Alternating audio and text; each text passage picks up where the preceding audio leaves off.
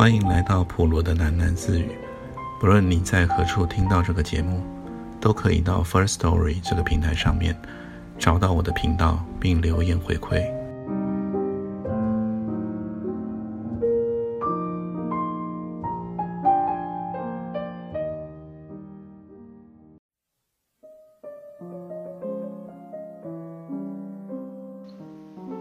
马蒂回到家。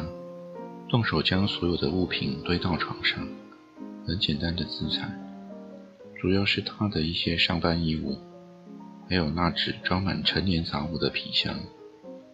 马蒂把所有的物件打包好，稍微试了一下，发现他一个人无力全数带走。他打了电话给小叶，小叶一听之下就答应过来帮忙。在等小叶的空档里。玛丽曾经想动手写一封信给爸爸，但想想又作罢，能说什么呢？不过又是让爸爸左右为难的话。他瞥见床头边贴着的世界地图，小心地撕下来卷好，然后就坐在房中等候着。家里安静异常，阿姨正在午睡，并不知道玛丽房里的动静。小叶来了，他们两人背负着行李。搭计程车回到伤心咖啡店。对于马蒂的离家，小叶很懂事的，并不多过问。他一听及马蒂要涨房子，即兴奋地说：“对门的套房下个月到期，听说房客并不续租，他建议马蒂租下来，这样子住在伤心咖啡店的楼上，工作方便啊。两人也可以做邻居。搬进去之前。”暂时就住在小叶的房子里，两人挤一挤，马蒂欣然同意，两个人都开心了。小叶陪马蒂整理行李，当马蒂打开那只皮箱的时候，小叶轻呼了一声：“好漂亮的杯子哎！”是那只湛蓝色的古瓷红茶杯。小叶将杯子捧在手中，左右摩挲着。你喜欢哪？那送你好了，玛丽说。哦，不不不，这是一只好杯子，不能送人哦。我告诉你怎么做，你把它寄养在咖啡店里。我把自己的咖啡杯寄养在自己的咖啡店里。对呀，寄养在咖啡店里，用寄养架好好的摆起来，这样子不管何时，你都知道它在那里。这样子很幸福，因为你能够天天看到他，哎，天天碰到他，永远也不离开他哦。小叶说，他的声音越来越轻，到了最后，像是在跟自己低语着。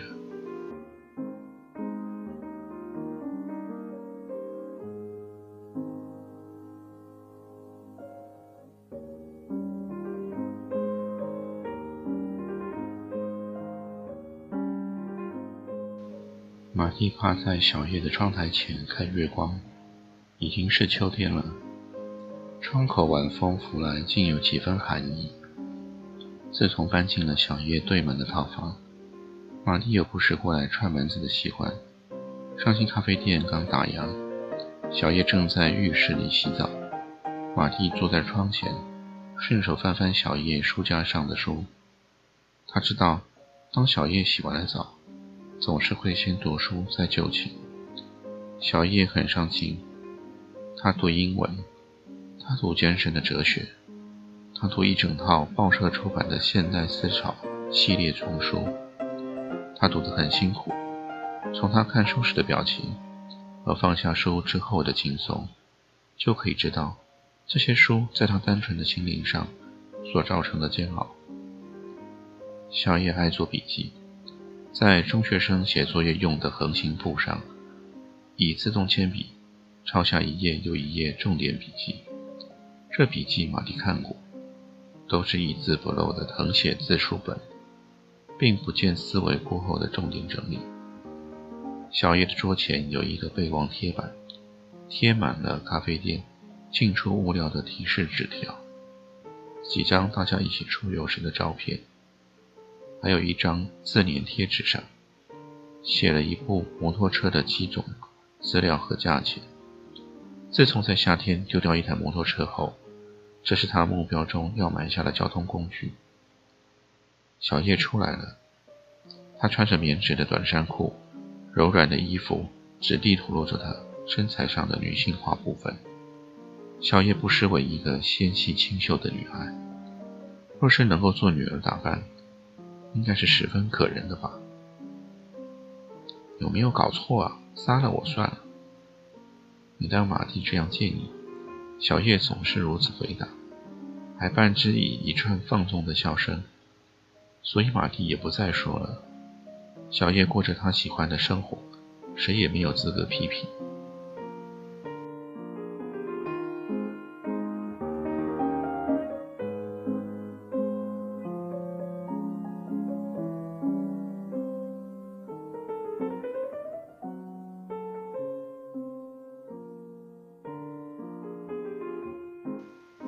秋深了，从整个中秋节的连续假期到了国庆日，台北的天空维持着干爽的好天气，竟然还出现了千金难求的蓝天。海岸一直维持着他的短发，还有他飘忽不定的行踪。趣儿变得更忙了，偶尔出现在上新咖啡店，也是大堆头的资料笔记簿里上，横条简直成了一个回忆。听说他事业发达。每天忙着处理如潮水涌入的钱财，一刻不得闲。素颜也比较少来咖啡店了。他晚上忙着去上课，上一种近乎宗教的领袖课程。玛丽获得擢升为陈博士的特别助理，除了公务的质量增长外，陈博士将他的月薪调升为三万五千元，再加上上新咖啡店的收入。马蒂开始了前所未有的经济充裕生活。他每月寄两万元给爸爸，并写信劝他不要再操劳的工作，至少把家里的加工副业停掉，免得伤眼睛。马蒂下了班，回到伤心咖啡店，看到店里已坐了半满的客人。他在柜台下找到小叶。事实上，小叶真的名副其实在柜台下面。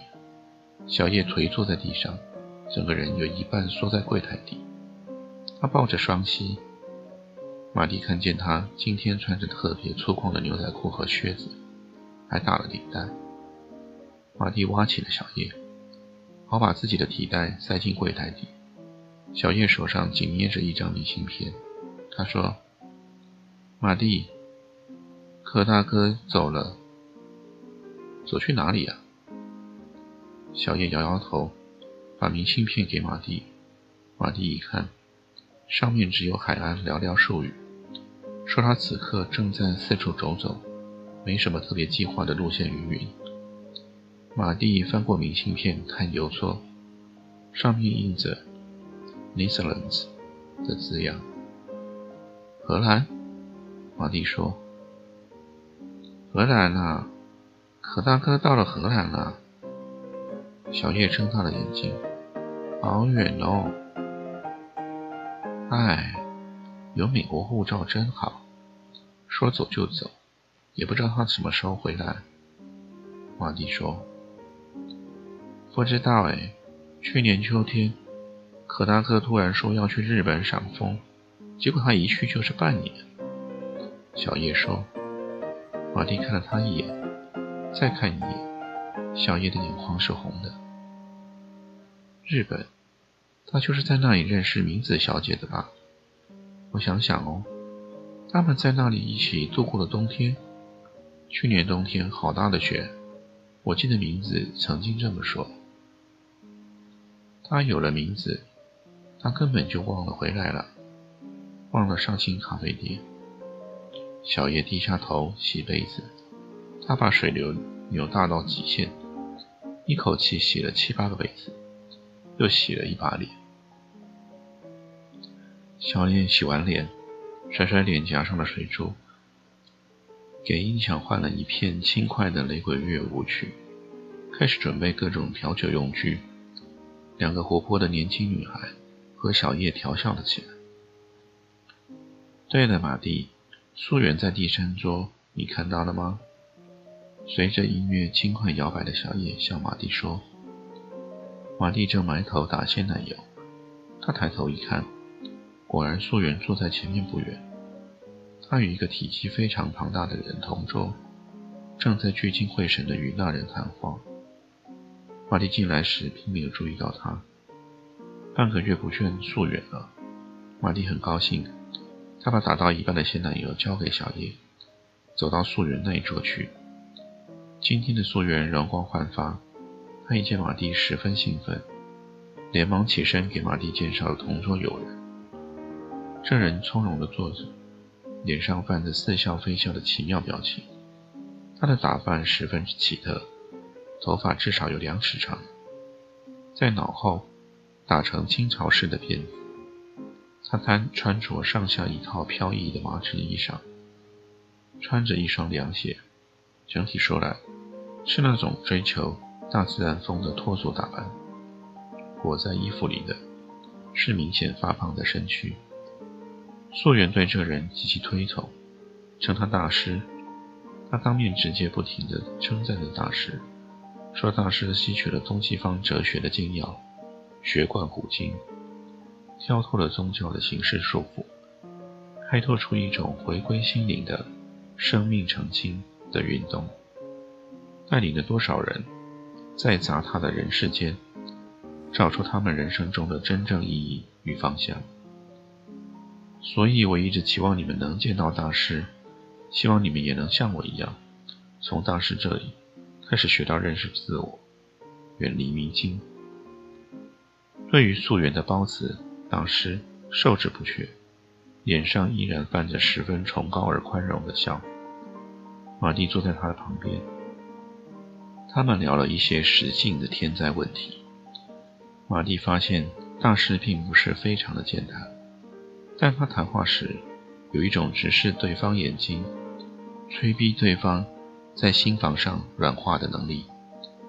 他的言谈内容非关宗教，而是介乎哲学与玄学之间，再加上大堆头的自创术语。现在他们聊到了现代人的健康问题。特别就近代发生于世界各地的前所未有的新疾病现象，大师有独到的看法。问题发生在蛋，大师说，马蒂不能相信他的耳朵，但他更绑于回视大师利刃一样的眼神。大师盯进马蒂的瞳孔，说：“生病在于中毒，生命系统的供氧与排泄。”发生的不对等运输的问题。自然界里没有真正所谓的毒药，生产毒药的生命机制本身都有解药的制衡能力。这么打比方吧，一只毒蛇能被它自己的毒液杀死吗？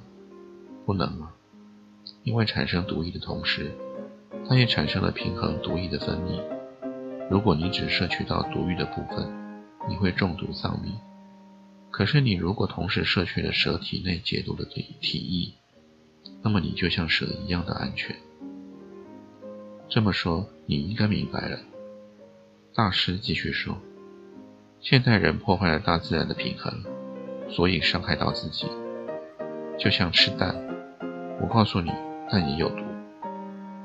但是蛋白和蛋黄互相是毒素的平衡剂。一只蛇会吃掉蛋白，吐出蛋黄吗？”不会，但是奢侈的现代人会。过度加工的食品破坏了食物本身的毒素制衡，自以为很营养，其实大家都在慢性中毒。吃要有一种原则，就是尽量施法大自然，大自然不会毒害自己。就像到了夏天，大家都喜欢吃冰，这也是会造成某种形式的中毒。我问你，在这亚热带的夏天里？一只原始动物应该吃到一口冰吗？不应该。但是人制造出夏天的冰雪，又把它吃下去，于是破坏了身体的平衡，各式各样奇异的病症就产生了。现在大师又从大自然的韵律解释到黑格尔学派的辩证理论。玛丽觉得大师喜欢自问自答的演说方式挺有趣。有小学老师的教课风格，这末世纪的玄学风啊！马蒂心里想，他也曾经读过一些新时代运动的书籍，连篇通本中，他看到城市人渴望回归自然的倾向。马蒂并不属于任何学派，但他相信自然，所有归向自然的风气，对他而言都是可亲的。所以，身边大师的理论他能接受，但他不太能接受大师的代己之道。这大师全身缟素，绑着长辫，满口正反和辩证法与回归大自然，却散发着明显的油垢味。玛丽的想法是，大师首先需要的是洗一个澡。小叶端上了招待大师的漂浮咖啡。在边缘上是浓浓的鲜奶油，大师用小糖纸吃了，觉得很美味，心情因此很愉快。曾经有一度，大师极力克制对食物的热情，他主张近乎动物式的摄取不经过任何美食处理的食物原材，以求接近自然中明明的神性。一直到有一天，他正在家里用饭，他用近乎憎恶的心情看着盘中。只经过简单加热处理的黄豆，突然得到了开悟。他体会到人之所以存在，就是要纪念神性中的人性，人性中的各种终极感受。于是他开始赞美食物，赞美口腹之欲，极度享乐中的积极性。至于摄食时候的毒素平衡问题，他潜心研究出一套解毒食谱。供满足口腹之欲后补救用。至此，他的学说在城市里开始风行。马蒂与素媛也喝咖啡。素媛叹了口气说：“哎，大家好久没聚聚了。要是今天巨儿能来，能跟大师一番谈话，一定更有趣。你知道巨儿现在何方吗？”马蒂不知道。这中秋的夜里，巨儿正在吃汤圆。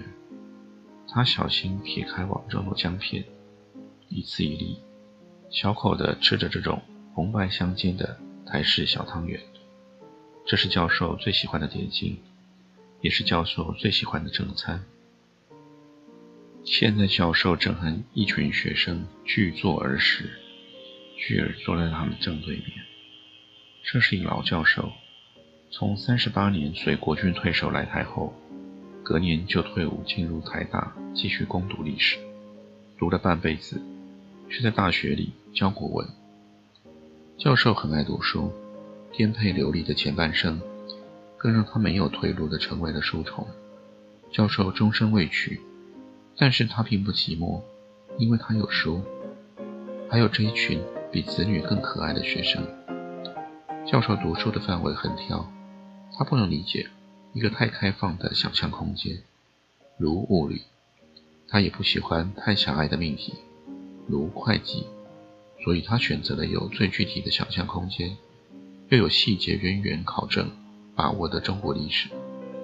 他是个德高望重的中国历史教授，讲课力求符合史实。于是十几年前，学校以一个很委婉的理由，要他转任教授大英通用科目国文。教授接受了这个命运的转变，他很认真地把握每一次的授课时间。对他来说，国文是教不来的，必须激起学生对文字与文化的根本热爱。所以他自编教材，除了赏析文章外，他授课的目标是引领学生跳出教材，发展出自己独立做学问的精神。每一年，学生升上二年级后，总有一两个开了窍的学生。又回到他的研究间，继续沾入他的热情。今天就先念到这里，我们改天见。